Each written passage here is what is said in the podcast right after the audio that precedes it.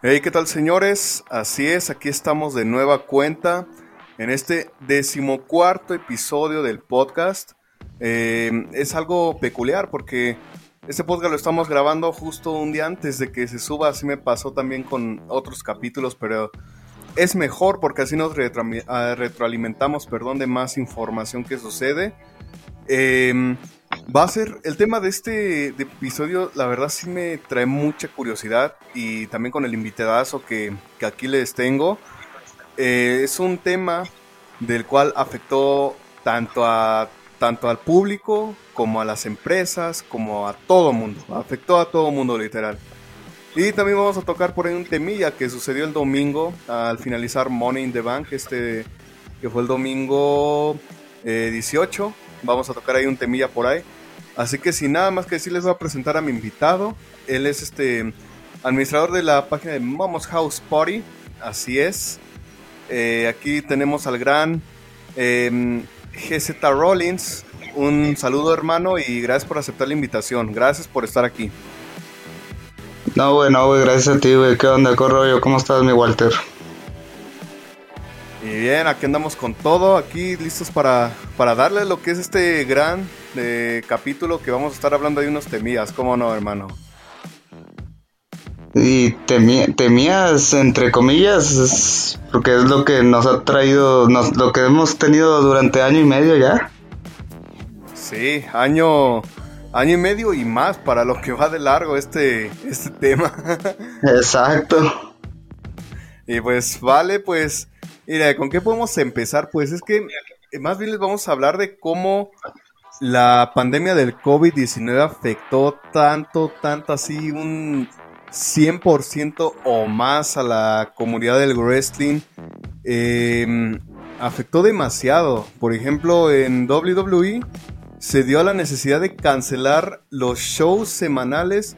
No, bueno, no cancelarlos, sino aislar al público y grabar esos shows semanales en lo que es el Performance Center de WWE con un desaforo de cero personas. Esa fue como la que la época más, por así decirlo, fea, ¿no, bro? O sea, fue la más fea de que pasó WWE en ese tiempo.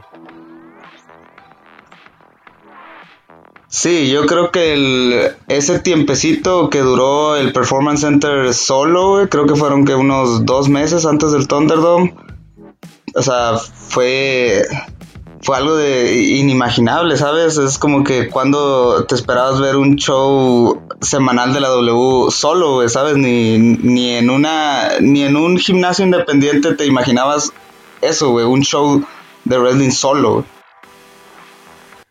Sí, es, es la verdad muy impresionante. Por ejemplo, sucedieron varias cosas durante lo que fue esos shows con cero porcentaje de asistencia. Por ejemplo, el famosísimo día 316 de... ¿De quién? De, de ahora me olvidó el 316. de, Stone, el, Stone Cold. Ver a, Stone Cold sin público, güey. ¿Cuándo? ¿Cuándo pensabas ver eso, güey? Simón, es algo impresionante ver a Stone Cold sin público. Creo que el primer show, si no mal recuerdo, fue un SmackDown, güey. Yo en su momento publiqué algo al respecto en que ese SmackDown, güey, lo ayudó un chingo Triple H, güey. Triple H cargó con ese primer show, güey.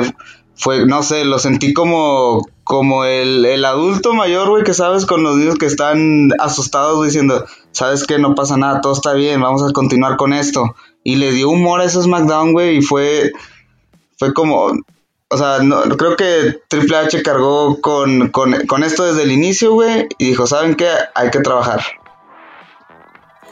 Sí, la, verdad, Triple H se llevó todo ese primer show en sus hombros, tratando de, de hacernos reír, de decir, no está pasando nada, nosotros estamos siguiendo con nuestro trabajo, con nuestra manera de entretener a ustedes, el público.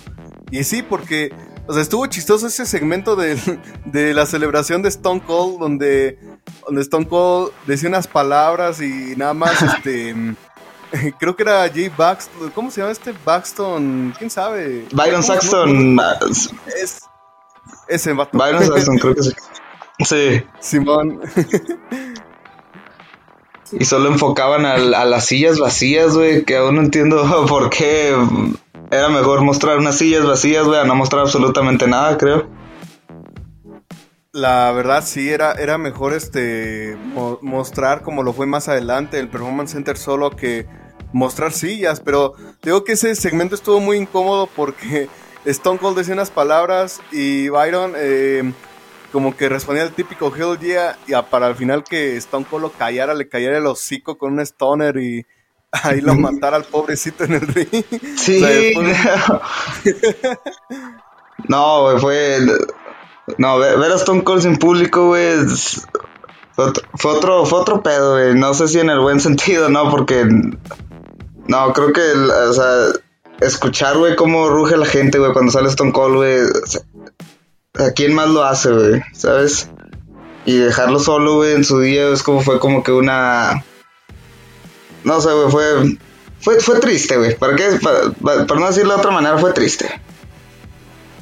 Así es, fue, fue demasiado triste, la verdad. Eh, también más adelante tuvimos unos pay-per-views sin público, pero lo que hizo WWE fue implementar las luchas cinematográficas. ¿Para qué? Para que ahí empleara su famosísima eh, eh, técnica de entretenimiento, porque las primeras creo que fueron en WrestleMania 36, que fue la Boneyard y la de la verdad, uff, luchazas, ¿sí o no? Sí, Sí, no, de acuerdo. ¿Tú, tú, a, ti, ¿A ti te gustaron la mayoría, güey? O sea, contándolas como que todas en un promedio. ¿A ti te, te gustó el concepto?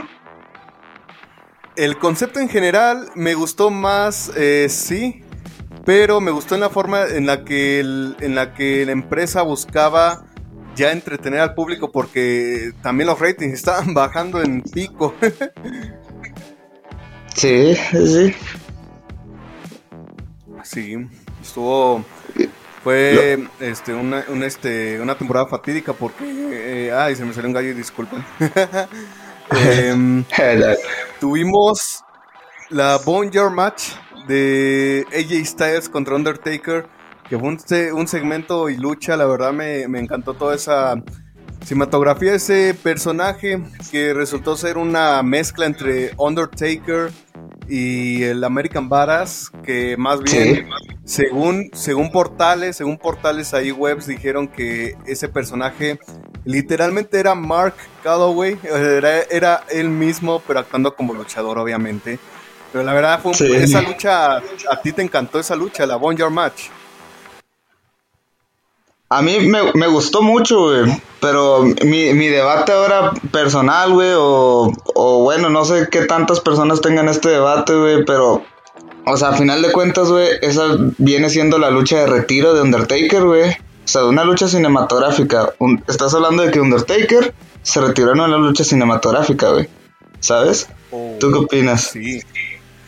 Sí, tienes razón. Taker se retiró en una lucha cinematográfica cuando todos esperaban que se retirara en público, porque esta lucha contra ella y la vinieron construyendo bien desde inicios de año, creo que hasta finales del 19. Recuerdo cuando salió en Crown Jewel a atacar a AJ Styles, creo que sí fue Crown Jewel.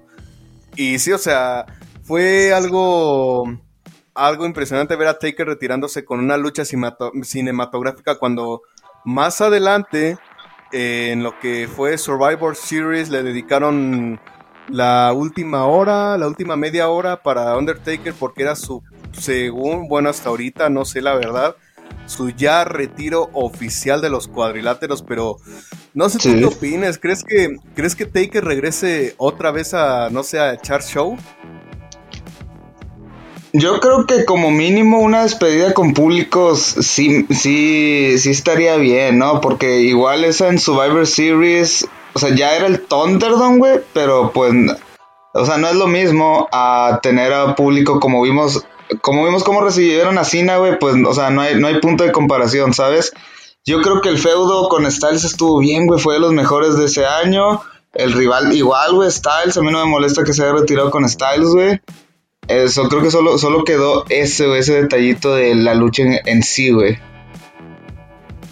Sí, la verdad, este, ese detalle, ese detallito de la lucha sí quedó ahí porque, como tú lo dices, o sea, va a ser, si Taker se jala de nuevo a los cuadriláteros, no sea una lucha, un segmento, lo que sea, va a ser muy diferente el recibimiento que tuvo con el Thunderdome, que como lo repetí, creo que fue en el capítulo 8, no me recuerdo qué capítulo, repetí que el Thunderdome, el Thunderdome era más bien el público, pero manipulado, tipo o sea, con voces de producción y todo ese rollo que era la verdad. Sí, no, como, en esos shows que te dicen aplaude y aplaudes, ¿no? Sí, sí, sí. Simón era, era de esos típicos que, que te ponían el audio y la verdad no, no era, no era, no se compara nada con el recibimiento de Cena que tuvo tanto ayer en Raw como el domingo en Monday in the Bank, o sea, muy diferente súper diferente, güey. El Thunderdome, güey, la mejor idea que tuvo Vince durante la pandemia. Sí, mm, no sé cómo pueda definir el Thunderdome, pero uh, de que fue una mejor idea, sí lo fue para algunos fans que querían experimentar esa sensación de qué se siente estar dentro del público, obviamente de manera virtual dentro del público de WWE, pero hubo, varias, hubo varios amigos que yo conozco, hubo varios que sus caras salieron en el Thunderdome y así tipo, ah, mira, así salió en un show de la WWE, no, puedo, no puedo creerlo, o sea. Sí, yo tampoco me lo creía, ¿sabes? Yo pensaba, ah, ok, es algo para los gringos, ¿no? ¿Sabes? Nomás allá tienen ese acceso, güey. Pero no, güey. O sea, yo también empecé a ver gente de todas partes, güey, de Latinoamérica, güey, de donde seas. O sea, era algo real, güey, era algo bien más allá de que te decían cómo tenías que interactuar, güey, pues, o sea, tú puedes entrar y, buscarte, güey, si tenías la suerte, pues, bien. Sí, eh. Y fíjate que la mayoría, bueno, tanto yo creo que acá los fans de Latinoamérica, la mayoría lo que hacía de, en vez de, entrar al Thunderdome para disfrutar el show, era buscarse a sí mismo en las pantallas del, sí, para ver dónde salía. ¿Tú llegaste a entrar? Llegué a entrar, fíjate, recuerdo que sí fue por el primer row. En el primer row sí me vi, estaba como en la ah, tercera fila hasta el último, obviamente, pero sí se veía ahí el fondo que yo reconocí que era muy brillante. Y también salí en un, en un Raw, bueno, creo que fue antes de WrestleMania. Recuerdo por la construcción del segmento entre Bad Bunny y The Miz, porque creo que, creo que sí, fue en ese segmento. Ahí también salí, salí al lado de, de Bad Bunny, pero obviamente las pantallas de abajo, no, viral. Las, están, las pantallas que están abajo escondidas con la barra, ahí está. Oh, sí. Pero Esas que, solo, tú, las que solo se ven cuando tumban la barricada. Ándale, esas meras. Ah. ¿Tú, tú llegaste a entrar al Thunderdome. Intenté una vez, ¿sabes? O sea, entré, tenía todo, todo bien, güey. Tenía hasta mi cartelito, güey. Hice un cartelito de Seth Rollins, güey. Y ya tenía, y entré en, creo que a Main Event.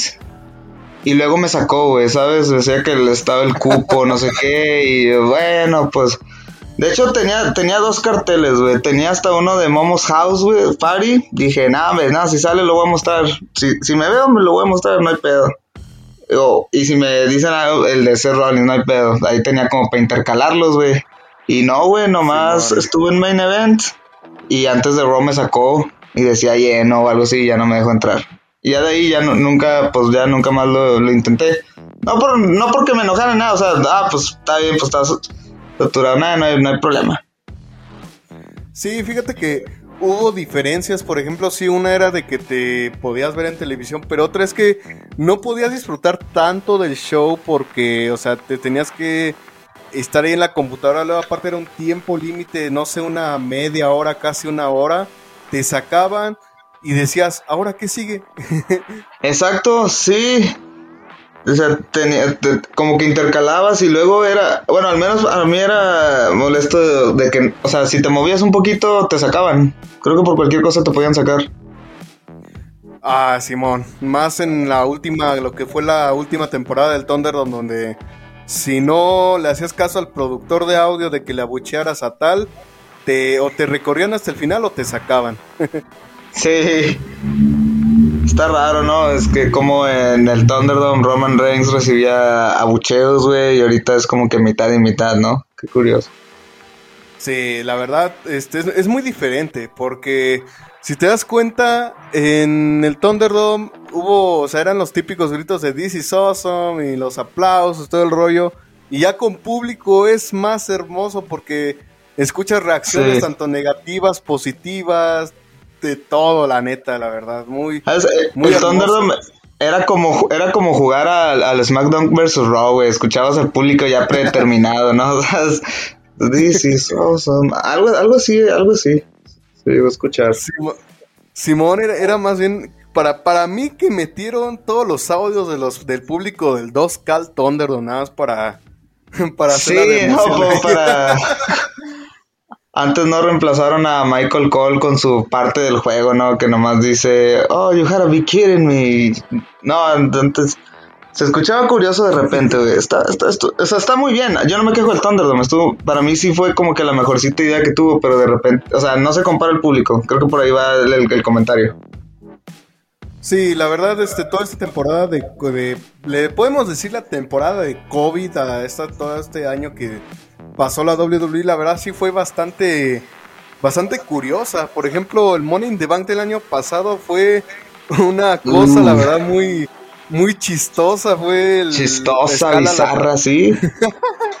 la de escalar la torre corporativa, o sea, fue algo muy random. A mí me gustó, la verdad, a mí me gustó. como mínimo tenerlo un año sí fue algo diferente. Digo, ok, creo que es lo mejor que se podía hacer. Sí, la verdad a mí, a mí también me gustó esa lucha del, de Money in the Bank porque era muy, muy curioso cómo, cómo iban explorando, o sea, los, los propios luchadores estaban dando un tour por lo que es la torre corporativa de WWE. Sí. creo que es la primera vez que muestran cómo son las oficinas. Sí, creo que sí, es la primera vez como muestran todo eso. Y la verdad sí se ve, sí se ve muy bonito. Ojalá en un futuro, no sé, vayan a abrir esas puertas como para un tipo museo, no sé. Estaría muy curioso. Estaría interesante. Sí, pero fíjate que me dio mucha curiosidad más y más, más, más, me dio gracia el segmento en el que AJ Styles y Daniel Bryan se empiezan a pelear, este, se meten en un cuarto y resulta ser la oficina de Bismarck. Sí, no, es... Ah, sí, creo que ya, ya de ese momento ya tenía rato el Vince sin aparecer, güey. Sí fue como un, ah, ok. Creo que el, tipo vive en su oficina, ¿no? Te la pasa ahí trabajando. Sí, y la, y la verdad para lo para la, oficina la oficina que tienes un es no sé, es algo más grande, más grande que el del estudio donde estoy, creo que triple, o sea, es fácil. sí, sí, sí, sí. Sí, pero, hubo mucho, creo que más que nada me gustó porque hubo, hubo mucho misterio detrás, güey, de no rape, hubo mucho misterio detrás de la lucha, güey, porque solo te decían eso, ¿sabes? Hay que trepar la escalera corporativa. Y como, como pasaban las semanas te decían, no sé, las dos luchas van a ser simultáneas, la de mujeres y hombres. Y entonces, ah, simultáneas, ¿cómo, no? Es como que, que hay que trepar. Y semana a semana fueron como que soltando cositas, ¿no? Es que ah, va a haber un ring arriba, pueden usar elevadores, lo que quieran, y, como que... Y en vez de darte respuestas, te quedas más como que, ok, ¿cómo va a ser todo eso? Creo que fue lo que a mí me emocionaba. Sí, la verdad, de que te iban guardando pistas era lo mejor. Y fíjate que algo, algo gracioso, algo gracioso que me gustó de esa lucha, y, o sea, sé, sé que varios, sé que aquí mi público me va a decir que qué que, que culero por irme de esto, pero, o sea, esa, esa, esa tirada de Rey Misterio desde lo alto de edificio al Chile sí estuvo bien chistoso. Uh, sí, no, sí. Eh, sí, es gracioso ver cómo le pasan cosas a Rey Misterio, güey. Pero yo creo que la gente se dejó de reír cuando aventaron a Alistair también, ¿no? Fue como todos, oh, no. Uy, ahí pintaba mal la cosa. Sí, fíjate que otra cosa curiosa de esta temporada de COVID es que la mayoría no nos acordamos de unos combates de, pay-per-views que pasaron. Por ejemplo, yo hace poco que retomé, creo que fue en el capítulo, hace dos, tres capítulos más o menos, creo que sí, no, en el capítulo 10 o en el 11, no me acuerdo bien, de que estábamos retomando así, así explicando todo esto de, las luchas que sucedieron en ese entonces, y apenas en ese momento se me vino a la mente una lucha que sucedió en WrestleMania que fue Aleister Black contra Bobby Lashley y yo no, yo no me acordaba de esa lucha. Oh, es cierto. ganó Aleister, ¿no?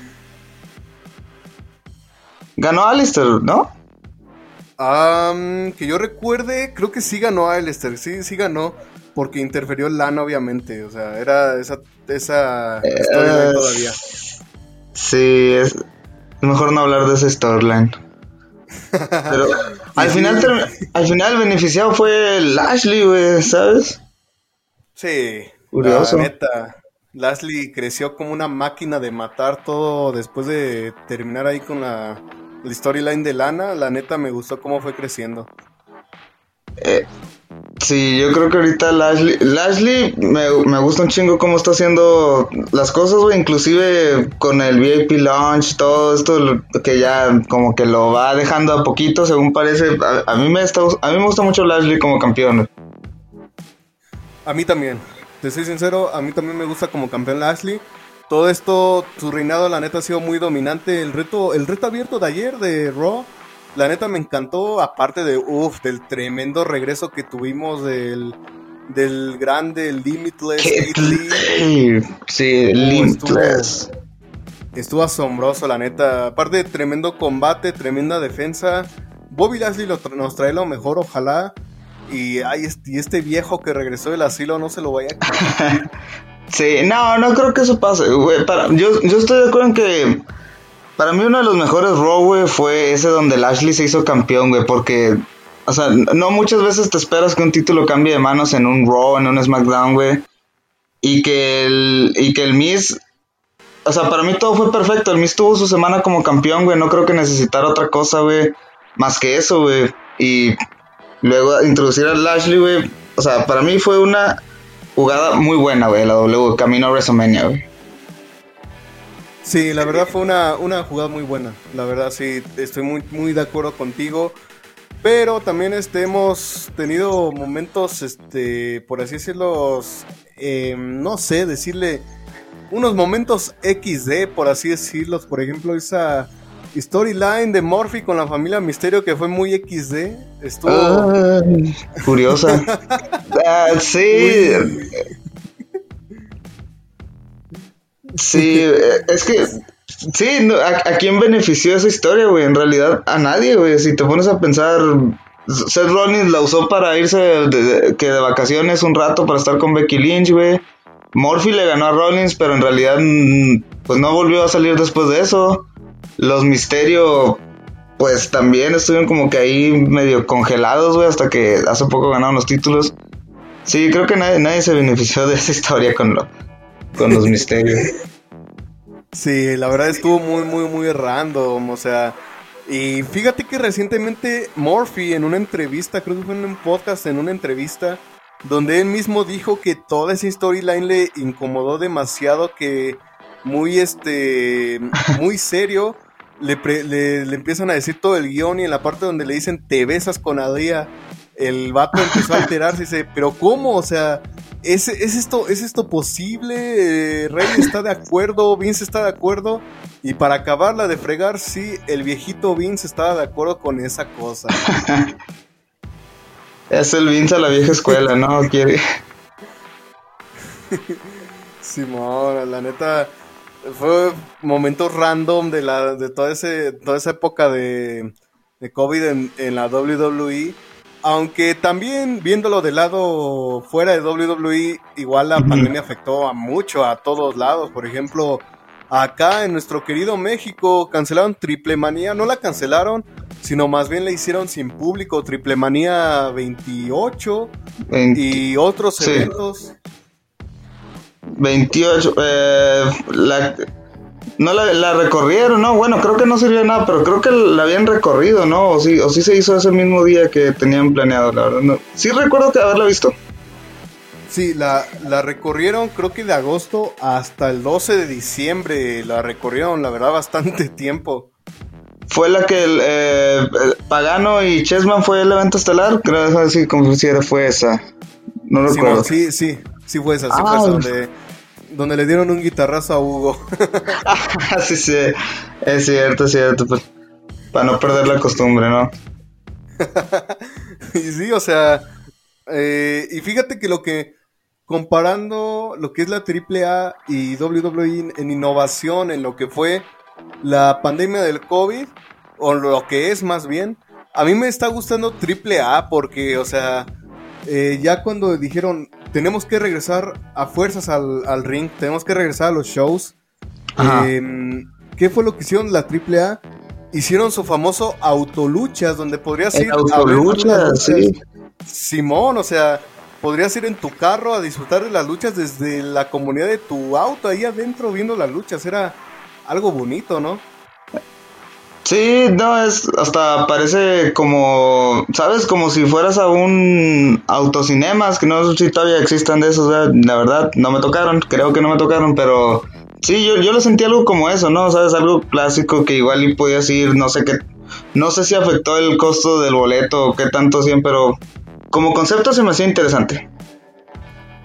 Sí, la, la neta fue un concepto que la verdad sí sobresalió mucho y de ahí que tuvimos, tuvimos Ah, no, espérate. Primero fue esta, esta cosa de lucha fighter, donde fue un torneo igual, cero público. De lucha fighter siguió eh, lo que fueron las autoluchas. De las autoluchas creo que lo que es ahorita los shows de AAA en distintos pueblos mágicos del país. Ajá. Y eso, esto se me hace muy, muy chido, la neta. O sea, recientemente el domingo vi los shows que fueron en Tequisquiapan, Querétaro y Amealco, la verdad, sus shows los hacen muy bonitos en los pueblos, ¿eh? Ah, fíjate que no, creo que no, no, no me ha tocado ver, ver uno, o sea, es eh, el concepto como, eh, como, es, es como que alguna sonografía especial o así, la verdad desconozco del tema. Pues, ¿cómo te la puedo describir? O sea, es como... También, también para que nuestro público sepa si es que no ha visto los shows temáticos. Bueno, no son temáticos, más bien son en, en pueblos mágicos. Son, hace cuenta, en Tequisquiapan. Ya sabemos que algunos, igual por si no lo saben, aquí el público, Tequisquiapan, Querétaro se caracteriza más por sus ferias de vino y el queso. Y obviamente, eh, ¿qué hicieron ahí? Pues hicieron en, unas, en un viñedo. La lucha fue, el ring lo colocaron en, la, en una hacienda, en un viñedo. Oh. Y y todo, todo, todo alrededor de la mesa de comentaristas, todo estaba lleno de vinos, de quesos, todo rústico. Ah, la neta estuvo muy, muy bonito, la verdad, muy, muy bonito. No, qué chido. Creo que AAA sí, sí hizo mejor las cosas en esta pandemia porque, bueno, a, final de cuentas sabemos que no, es lo mismo una empresa o sea, del tamaño de la W a cualquier otra, ¿no? Y es como que sabe que pues tenemos que seguir trabajando como podamos, ¿no? Y, pues darle ese espacio a los luchadores de aquí, güey, de, México. Y pues nada, el, que el show continuara. Pues sí, era, era más bien lo único. Y si, y si hablamos de otras empresas aquí en México, la neta, yo les voy a ser sinceros también a ti y a mi público durante todo lo que vamos de la pandemia no me he enterado de nada, de nada, de nada del Consejo Mundial. No, no, no he visto ni siquiera... Gracias por quitarme ese peso, güey. No quise mencionar al consejo, güey. Pero en serio, no he sabido qué han hecho ellos, güey. ¿Sabes? Yo por eso te dije, ¿sabes qué? Triple H, lo, Triple H, ah, Triple A lo ha hecho bien. Porque no he escuchado nada del consejo. Discúlpenme si han estado haciendo algo, los shows. La verdad, yo tampoco estoy enterado de, de eso. Y fíjate que es curioso porque recientemente como que el consejo quiso de nuevo traer público a la Arena México los viernes, pero les cayó ahorita la tercera ola y pues todo se vino para abajo otra vez. sí. o sea, o sea, fue yo hasta ahorita no, no sé nada del consejo, ni siquiera sé si ya raparon de nuevo al negro Casas. es muy probable. La neta, la neta no sé, pero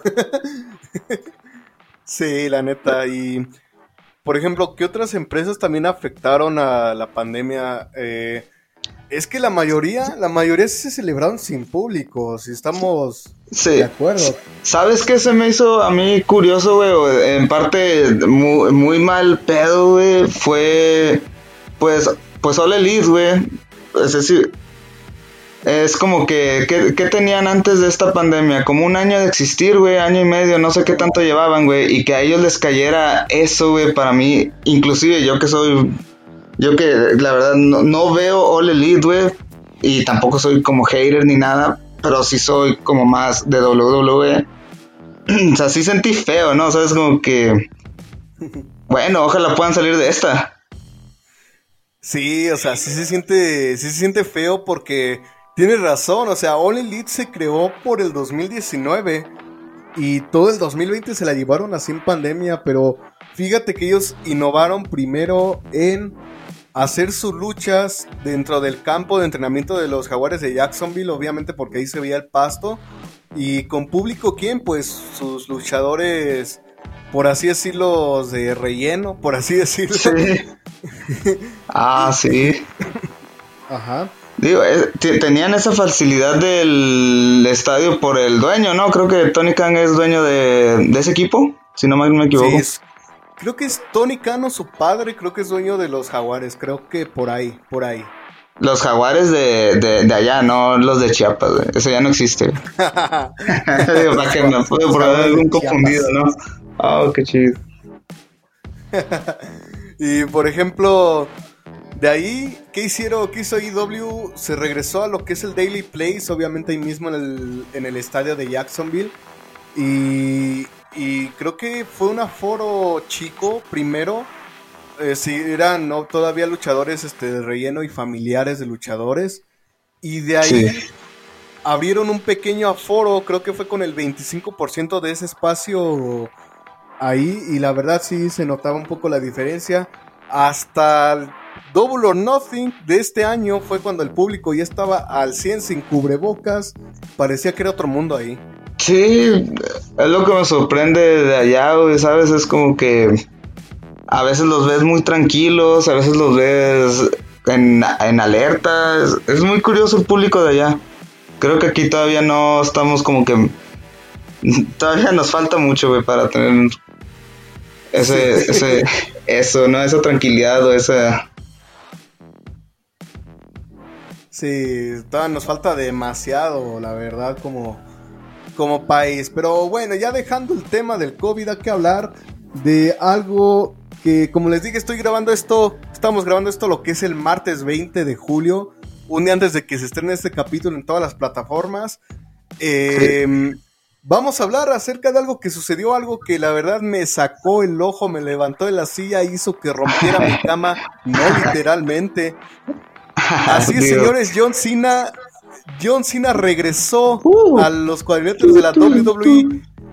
Eh, creo que tardó unos 400 y cachos días en regresar y John Cena ha regresado por tiempo completo todo este verano. ¿Tú qué opinas del regreso de Cena?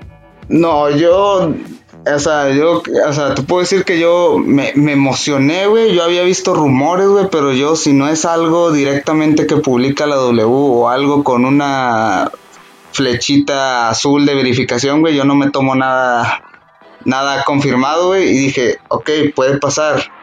Así pasó, güey, y neta solté el grito, güey, me emocioné, dije, es verdad, aquí está John Cena, güey. Y, y pues, ¿qué, te digo? Espero que esté, pues mínimo hasta, hasta SummerSlam de tiempo completo. Sí, o sea, yo qué puedo decirles, banda, porque sí estoy, la verdad, sigo emocionado del regreso de Cena.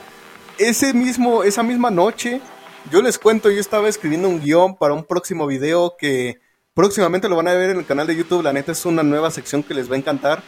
Y estaba escribiendo el guion y en eso, o sea, estaba en una llamada de Discord, obviamente viendo el, el evento. Sí. Y en eso, pues, Roman Reigns dice sus palabras, acknowledge me y todo ese rollo. y en eso empieza a sonar la música de Cena. Empiezo, o sea, veo la pantallita, veo la pantalla y yo digo, esa es ser broma. Y cuando veo que sale Cena, no, señores, aventé mi silla, literalmente aventé mi silla. Y empecé a gritar como loco, desperté aquí a mi familia. o sea, fue una locura porque para varios sí. aquí está de acuerdo aquí, hermano, de que de que Cena, la, neta Cena, Cena es el héroe de varios de nuestras infancias. Es el ah, que nos ha enseñado a nunca rendirnos, ¿o no? Ah, claro. Y aquí seguimos. No, sabes, me topé, me topé algunos comentarios, no te diré que mucho, pero dos que tres, güey, en algunas publicaciones que dijeron, ¿saben qué? Yo vi la lanza de Roman, vi, vi el 1, 2, 3, apagué la tele, quité la network, y o sea, creo que. ¿Cómo te pierdes el regreso de John Cena, güey, por, por dejarte porque Roman Reigns retuvo, güey, ¿sabes? A mí me gusta mucho Roman Reigns y la verdad yo estoy súper emocionado de ver a Cena, güey. Pero pues tampoco lo veo quitándole el título, la verdad. Sí, la verdad, todos, todos quieren esto. De hecho, a toda esta temporada le, le están llamando el Summer of Cena. O sea, tienen esa fe, tienen esa fe de que Cena puede ir por su decimoséptimo ajá, sí, título número 17, o sea, todos tenemos fe. ¿Tú crees, tú crees, bueno, yo le dijiste que no, pero no sé, sí está muy difícil, ¿no? De que ahí que, se le vaya que haya una posibilidad, tal vez. Sí. de que haya posibilidad, es tal vez, porque yo creo que sí puede, sí puede, sí puede ganar y me encantaría, la verdad. Yo no estoy diciendo que no, pero o sea, si pierde John Cena, pues claro, completamente lo entendería, ¿no? Sabes, él tiene, pues imagino que tiene un horario que cumplir todavía con Hollywood o lo que esté haciendo él.